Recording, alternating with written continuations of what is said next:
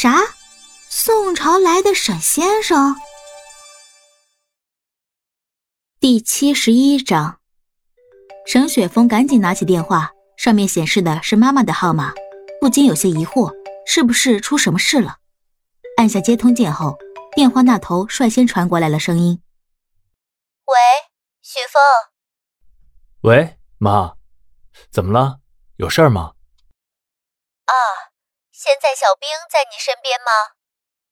沈雪峰转头看了一眼坐在身旁憨笑的杨小兵。阿姨，我在。怎么了？您找我有事吗？小兵，你在呀？哎呦，那太好了！我跟雪峰的爸爸有事儿想跟你们说一下。你们这两天方便回来一趟吗？怎么了，妈？是发生什么事儿了？没事儿，没发生什么事儿。你们回来一趟就知道了，可以吗？嗯，好吧。那我看看时间。找个时间我回来。哦，对了，小兵，你也跟着回来可以吗？阿姨和叔叔好久都没见过你了，想死你了。好的，阿姨，我会来的。哎，行，那就先这样。你们回来路上要注意安全呀，知道吗？知道了吗？行，那没啥事儿，我就先挂了啊。说完，沈雪峰按下了挂断键。似乎也没太在意到底是发生了什么情况，着急要自己和杨小兵回家。杨小兵倒是先问了起来：“雪峰，你说阿姨叫咱们回去是有啥事情啊？”这我就不知道了。不过听我妈语气不紧不慢的，应该是没什么大事吧？你别太担心了，别多想啊。我才不会多想呢。那我们什么时候回去啊？啊，那明天回去怎么样？这么着急吗？我还没有买送给叔叔阿姨的礼物呢。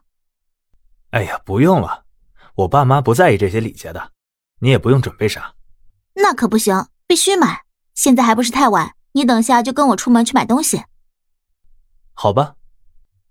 两人简单的换了下衣服，便准备出门了，前往了商场。回想起来，两人已经不知道多久没有一起逛过街了。虽然早已经是情侣，两人却很少。也几乎没有经历过那些情侣之间的甜蜜经历，反倒是在前世，因为沈雪峰贵族子弟的身份，不需要操心什么事情，每天拉着杨小兵就是吃喝玩乐。现在回想起以前的日子，杨小兵可真是太怀念了。不过回忆终究是回忆，沈雪峰也没多想，只想专心陪杨小兵逛这次难得的街。来到街上，两人的气质瞬间鹤立鸡群，似乎是从练习了茅山术开始。两人好像是自然而然的比别人多了一股魅力，总能吸引路人的目光。一个、两个、三个，仿佛每一个擦肩而过的路人都会回头看，整的杨小兵都不好意思了，跟沈雪峰挨得更近了。沈雪峰忙从背包里拿出了两个口罩，两人赶紧戴上，朝着人流量没有那么密集的奢侈品专柜走去。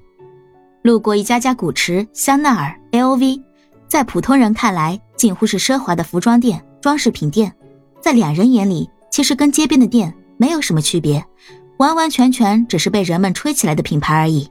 对他们来说，这种感觉其实也不为过。毕竟沈雪峰从古到今都是贵族身份，这类东西跟他们经常用的顶尖品牌比起来，也得黯然失色。而且现在他们两人附身的身体也是家庭显赫，买这种东西只不过是刷卡就完事了。再加之两人开始修炼茅山术后。对世俗间的凡尘俗事早已看淡，在两人的眼里，十万块的劳力士和十块钱的电子手表，时间是一样转动的。两人正眼都没瞧上一眼，便路过了这几家奢侈品店。此时，一家手工品店吸引住了两人的脚步。这家店面不大，装修也很普通，再加之距离奢侈品旁边，更是没人会注意到这个小店。两人决定去看看一些手工品，便朝着店内走去。老板一见有人光临，立马从座位上站起来了，过来稍稍弯腰，笑着说道：“欢迎光临，请问二位有什么需要吗？”老板您好，我们就随便看看。沈雪峰微笑着回答道。老板上下打量了一眼二人，当目光扫到杨小兵脖子上的项链时，眼睛立马睁大了，脸上的笑容也跟随着消失了。杨小兵观察到了老板的神情，下意识的用手捂住了项链，问：“老板，怎么了？有事吗？”“哦，没事。”老板立刻收起了眼神，继续说道：“呃，没事没事，不好意思啊，只是看到小姐脖子上的项链，感觉有些熟悉。